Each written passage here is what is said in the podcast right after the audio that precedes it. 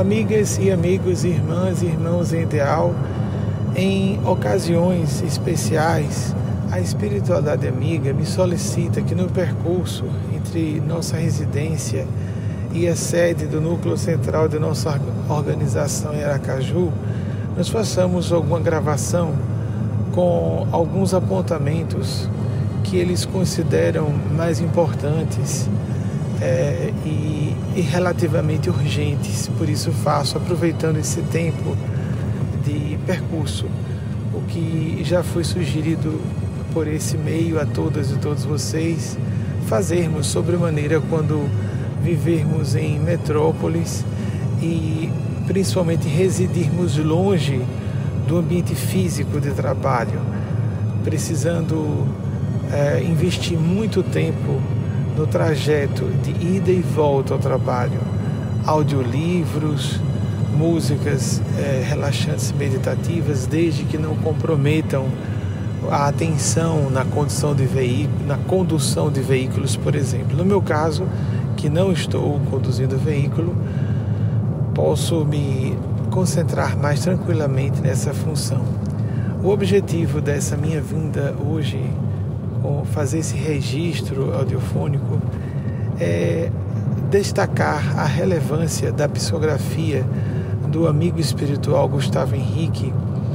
Eu vou aqui abrir para não me atrapalhar no título do, da mensagem, facilitar a pesquisa de vocês. Cuidado especial com a sagrada e complexa função da mediunidade. Esse, essa psicografia foi recebida uh, no final, início, final da madrugada, início da manhã de hoje, é, hoje 25 de maio de 2019. Não foi submetida à revisão, mas já foi publicada. A revisão, se houver alguma, algo a corrigir, vai ser corrigido já no ar. No ar mas gostaria de registrar com vocês. Eu trabalho como médium psicógrafo e psicofônico há 31 anos. Nesse período de tempo, alguns artigos foram muito interessantes, com conteúdo bastante rico a respeito da temática, mas nenhum me pareceu tão sucinto é, e tão importante é, no sentido de nos trazer alertas sobre os tópicos mais é, perigosos no trato com essa, esse laboratório de explosivos mentais, que é o exercício mediúnico, ou como seria também um laboratório com vírus e outros é, micro-organismos patógenos letais, um laboratório em que alguém lidasse com esses patógenos. Nunca se pode ir a uma atividade mediúnica ou exercer uma função espiritual em estado de relaxamento. Nós podemos estar em fluxo, reconhecermos que estamos amadurecidos ou habilitados, mas nunca relaxados. Deve haver um espírito de zelo e responsabilidade, um espírito agudo de zelo e responsabilidade.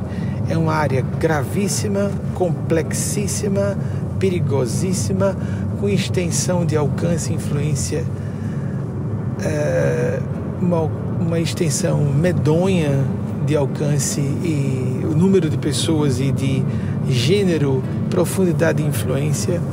E nós, por isso, temos que estar bastante é, lúcidos, lúcidas no trato com o mundo espiritual. E como destacou o autor espiritual Gustavo Henrique nessa mensagem a Ludi, nós vemos os horrores perpetrados em nome de Deus, em nome da religião, no correr da história e ainda hoje. As contradições absurdas, um mesmo tema controverso é apresentado de forma tão contraditória, de acordo com os canais, sejam assumidamente médiums ou não. Não interessa aí se a pessoa se assume está sendo médium ostensiva ou não.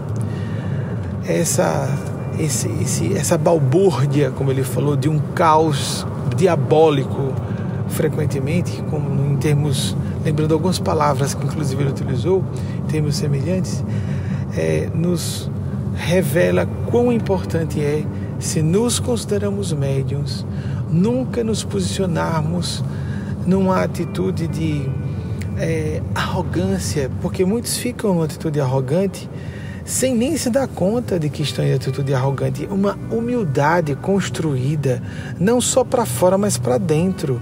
A pessoa fica tranquila demais de transmitir mensagens, como se estivesse muito segura de que o que ela está passando sempre está certo e nunca está objetivo ou preciso. É impossível. Nós erramos sempre. Algumas pessoas chegam ao disparate de que se ouvirem três palavrinhas ou quatro, como caridade, Jesus e amor, o que vier está certo.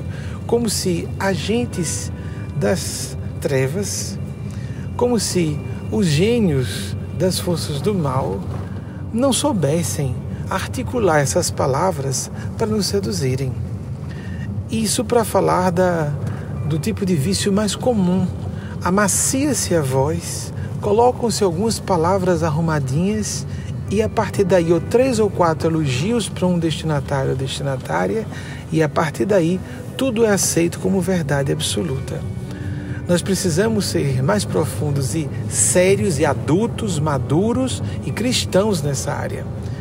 Cristãos no sentido do respeito ao Espírito do Cristo, fraternidade, indulgência e combatividade. Não um Jesus doce e passivo que não aparece em nenhum momento dos quatro evangelhos clássicos. Temos uma, é, uma figura estereotipada de Jesus que é uma das maiores blasfêmias uma das deturpações mais sacrílegas feitas a nosso Mestre Senhor Jesus, como se ele fosse meigo e passivo. Jesus se disse manso e humilde porque ele era submisso à vontade de Deus. Mas ele estava com um chicote na mão, revirando as bancas do templo de Salomão, que representava todo o poder constituído da época, não só político, mas científico, religioso, artístico da época da sua cultura, da sua época e da sua cultura. E em todos os momentos estava dedo em riste, duro, repreendendo pessoas, apontando hipocrisias, denominando indivíduos ditos de bem como sepulcros caiados, brancos por fora, cheios de podridão e rapina por dentro. Mesmo com os apóstolos extremamente severos em vários momentos. Num certo instante, Pedro se apiedou quando ele falou do drama da cruz e ele, quando Pedro se apiedou, disse: Cala-te, cala-te, Satanás. Jesus, o autêntico Jesus, a voz da verdade é uma voz que incomoda, que perturba, uma voz que é dura, porque nós não somos da verdade absoluta. Nós estamos em processo evolutivo.